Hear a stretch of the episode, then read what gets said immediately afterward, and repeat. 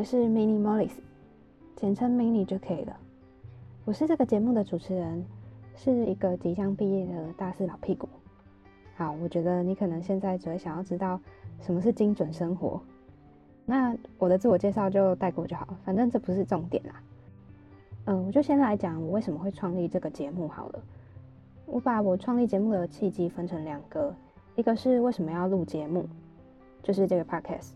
一个是为什么要讲这个主题“精准生活”。第一个为什么要录 podcast？因为我是一个 podcast 重度使用者。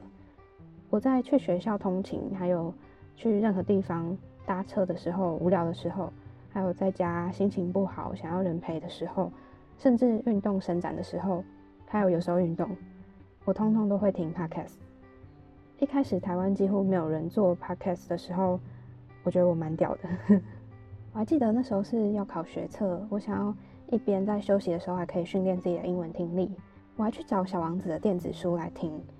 后来听到其他一大堆都是英文的，可是我都听不太懂，所以有时候有一种很悲哀的感觉，就想说，到底怎么都没有人，就是台湾人在讲 podcast 主题，比较没有共鸣。然后还有一个原因就是，我以前有在学校的广播电台主持过，我的梦想是当 DJ 主持节目。可是后来因为一些原因离开了，所以我没有做一整学期完整的节目，有一点点遗憾。不过我要讲这个原因，只是想说，嗯，我做节目的技巧至少比别人好一点点点。重点是有热情啊，喜欢聊天啊，讲话。我身边如果十个人，有九个人都会说我健谈，不是适龄哦，是健谈。如果你们不觉得的话，你可能是那个人吧。好，我知道不好笑。第二个是为什么我会讲精准生活？这个主题其实，我想跟大家说的是，我也不是那种多伟大的人。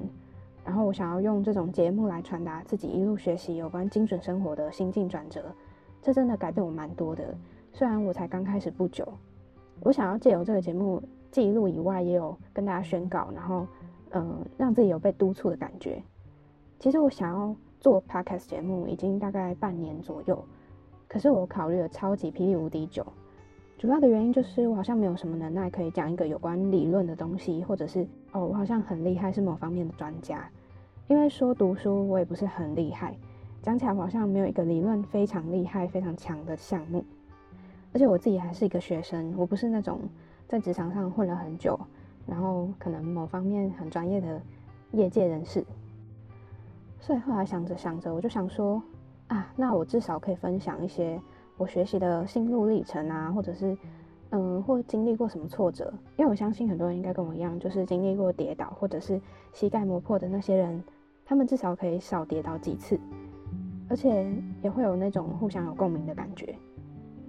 嗯，听到这里，我相信很多人应该很想按暂停，然后去 Spotify 找其他歌来听，或者做别的事情。我现在来讲本集最精华：精准生活到底是什么？什么是精准生活呢？这就要提到我的初衷。是这样的，就是从手机有网络的时候，网络可以带着走，然后很方便。我发现生活变得比较步调比较快啊，生活一成不变的，好像每天都在重播一模一样的事情。大部分的人注意和目光都会转移到网络上。我以前是一个很喜欢发呆的人，真的是发呆，喜欢到连上课都可以被同学笑说：“哎，你刚刚在发呆，好可爱。”后来我上了大学之后，手机有网络，我发现这个世界变了，应该是我自己变了。我开始不会有那种单纯的小确幸，我觉得世界的节奏变得越来越快。我到了什么时候才领悟到精准生活的重要性呢？一直到就是上一次分手，这个分手的事情让我发现我的焦点全部都在感情啊、玩乐，还有外界的事情上。在这之后，我才发现。我以前做了很多浪费生命的事情，我不知道怎么分辨什么是我该做的，时不时就会看论坛啊，空虚的时候看影片，还有一直以来应该蛮多人都会有的，就是拖延症。还有我领悟到的第二个是，我以前都不太知道什么东西适合我，每次去买衣服啊或者什么样的时候，可能我都会不知道怎么判断，或者是买完之后回家又开始后悔，我真的不知道我到底需要什么，因为选择实在太多了。一天的选择，小事情好比穿搭，早餐吃什么啊？大的事情可以牵扯到生涯规划，还有投资啊这种事情。虽然我现在还没有投资，这些事情，因为这些累积下来的决定，只要有一个错误，都会牵一发动全身。再来最后一个原因，就是让我意识到精准生活为什么那么必要，就是空虚感。虽然我们好像偶尔可以跟朋友出去 have fun，吃大餐啊什么的，可是我觉得欲望这件事情好像无所不在。所以在很多的有的没的拉里拉杂的事情之后，我体会到了，我不想要再被人性绑架，然后我下定要做精准的生活。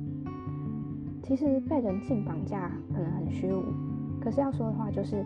任何外界会影响你判断做决策的事情，我觉得这都是被人性绑架的一种。就像你可能被某个广告吸引，或者是你被某个人说服，当下你没有透过最好的判断去做决策这件事情，之后又还后悔你自己当下的决定。这边我觉得就是我所谓的人性绑架。我可能之后还会想到比较明确一点形容这件事情的方法，毕竟我在这方面也还是一个练习生。那么听到这边，你可能会好奇。什么才是真正的过着精准生活的日子呢？在这个节目，我之后会慢慢跟你分享的更仔细一点，我是怎么开始的，然后在途中我领悟到什么，甚至中间遇到什么挫折，有时候还是会让人傻眼，或者是不知所措，还有跟自己过不去、无限怀疑的时候。那么下一集我应该会分享，在疫情这个时间点，我们可以借由常常待在家的机会来检视自己精准生活这一块。那就下一集见喽！没有意外的话，应该两个礼拜通常都会更新一次。有兴趣的朋友可以先到 minimalist.tw，可以在上面追踪我，然后有什么想说的也可以用 IG 私讯我。那就先这样喽。Música